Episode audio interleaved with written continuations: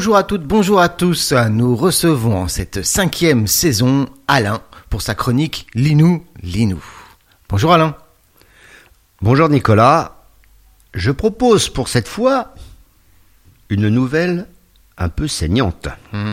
Effectivement, rien que le titre, ça ne donne pas l'eau à la bouche. Je dirais même que ça fait un petit peu peur. T'es prêt? Ah, C'est parti.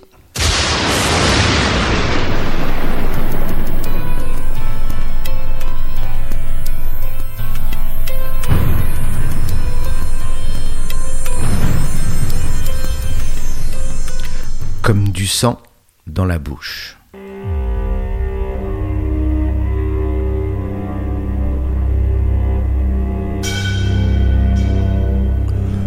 Le commissaire Leblanc a réuni toute son équipe.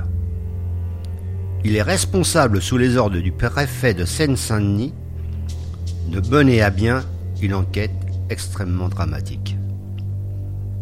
Dans la grande salle, sur un tableau, s'affichent via un vidéoprojecteur des images qui donnent froid dans le dos. Même les plus aguerris des inspecteurs ont un sentiment de malaise. Six meurtres. Le département dénombre six meurtres de jeunes femmes dans des circonstances alarmantes car étranges. Le commissaire résume alors à ses collaborateurs les événements passés, mais surtout, il vient leur annoncer une terrible nouvelle.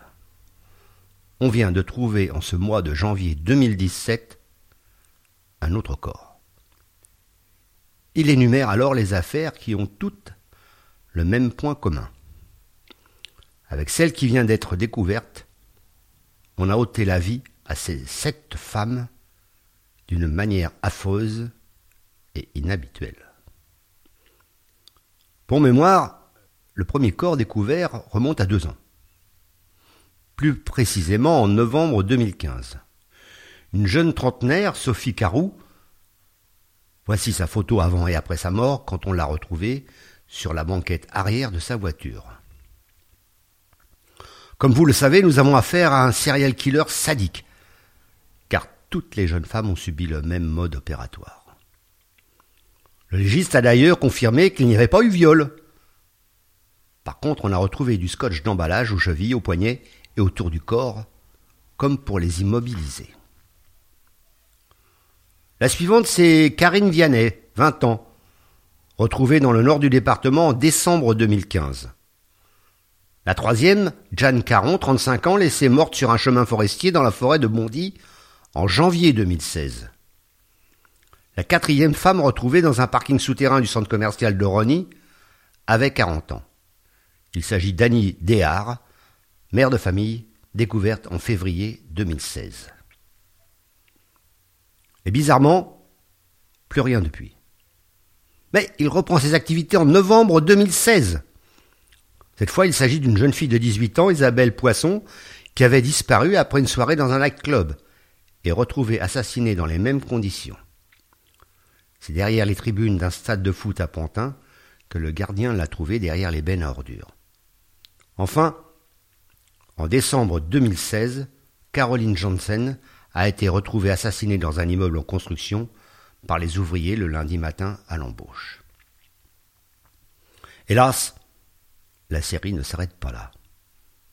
On vient de retrouver ce matin à Clichy, dans une maison abandonnée qui allait être démolie, le corps sans vie de Josiane Sunani, 28 ans, célibataire. Toujours le même mode opératoire. Nous en sommes donc là à sept décès par homicide, non résolus malgré toutes les investigations menées jusqu'à là. Cet homme, car nous pensons qu'il s'agit d'un homme, bien qu'il n'y ait pas eu aucune agression sexuelle, ne laisse aucune trace, pas d'empreinte, pas d'ADN. Depuis deux ans, il nous file entre les pattes. Il ne vous a pas échappé que notre tueur procède à des moments bien précis. Une première série, novembre, décembre, janvier, février. Puis, il reste inactif jusqu'en novembre suivant, puis décembre et janvier. On peut supposer qu'il va le remettre ça ce mois-ci. Manifestement, il agit exclusivement en hiver. Un rituel? Lequel? Pourquoi? On observe ainsi que tous les corps ont été retrouvés dans le 9-3, disséminés un peu partout, sans lien direct entre eux.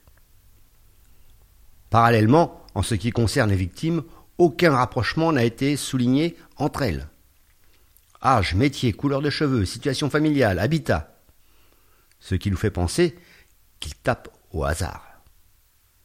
Sur les réseaux sociaux, les centres de rencontres, on a tout épluché, rien qui nous ramène vers un contact. Donc, il se déplace et agit quand l'occasion se présente. Ce qui est redoutable. Messieurs, il nous reste un mois pour le retrouver et l'empêcher de nuire à nouveau.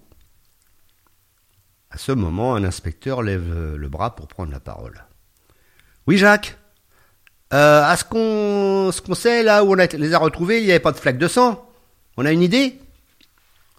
Bonne question. En effet, comme il s'agit de crimes de sang, on aurait dû trouver les victimes baignant dans leur sang. Or là, rien. Pas une goutte. Ce qui nous amène à penser que le tueur tue ses victimes ailleurs et les disperse dans divers endroits pour brouiller les pistes. Il n'est pas sûr d'ailleurs qu'il habite dans le département.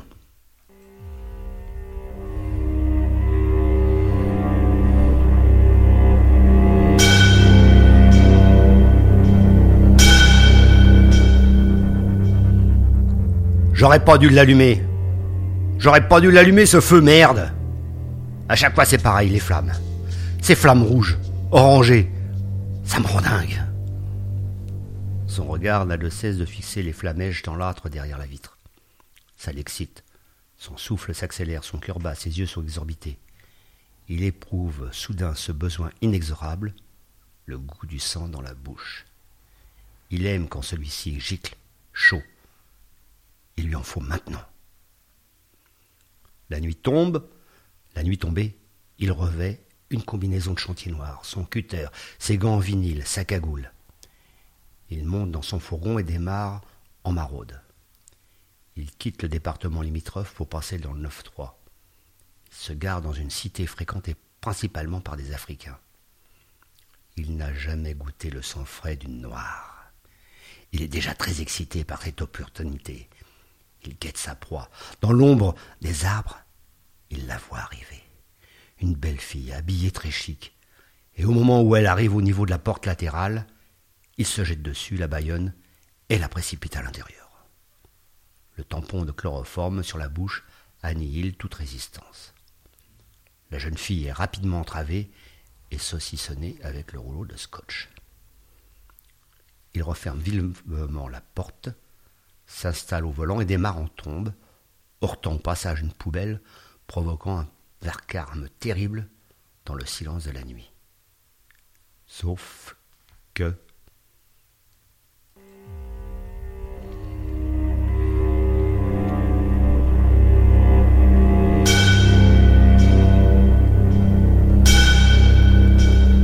Sauf qu'il n'a pas vu que caché dans les buissons un chouf, chargé de surveiller les abords des lieux d'échange de drogue, qu'en voyant ce fourgon, il s'était approché pensant qu'il pouvait s'agir d'un sous-marin utilisé par la police pour surveiller les trafics.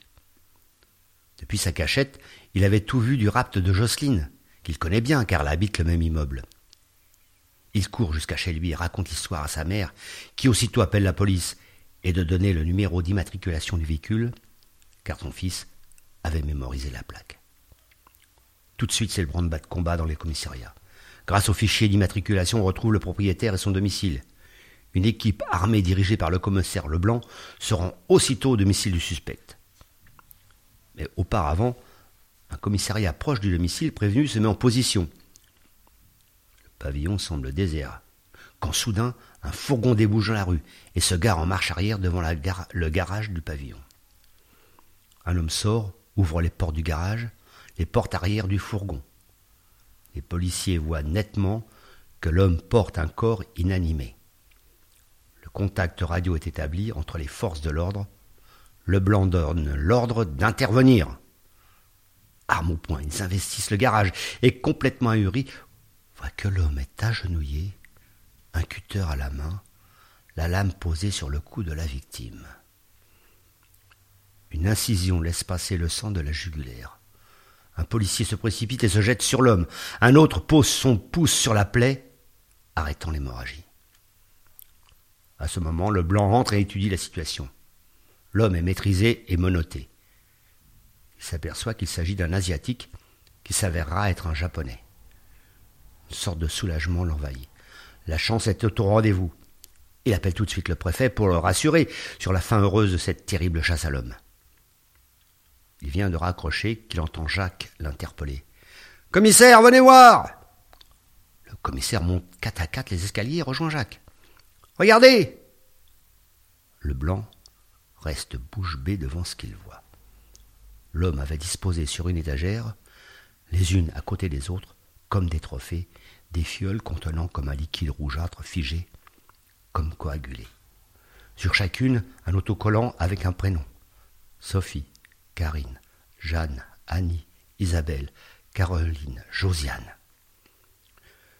Une huitième fiole était son nom. Les deux hommes se regardent et concluent que Jocelyne l'a échappé belle. Vous savez quoi, Jacques? Pourquoi on ne retrouvait pas de sang sur les scènes de crime? Ben non. Il le buvait. On avait gardé le secret le fait que les victimes étaient retrouvées exsangues. Cette information devait rester secrète pour éviter des psychoses.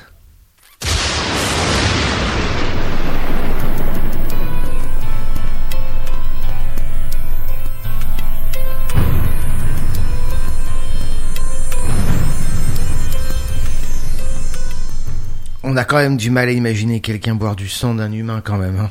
C'est épouvantable. Mais c'est où, où c'est que t'as été chercher cette idée? Des vampires euh, C'est presque ça. hein. Tu auras remarqué que j'identifie le tueur comme étant un japonais. Ouais. Et c'est pas par hasard. Ah oui.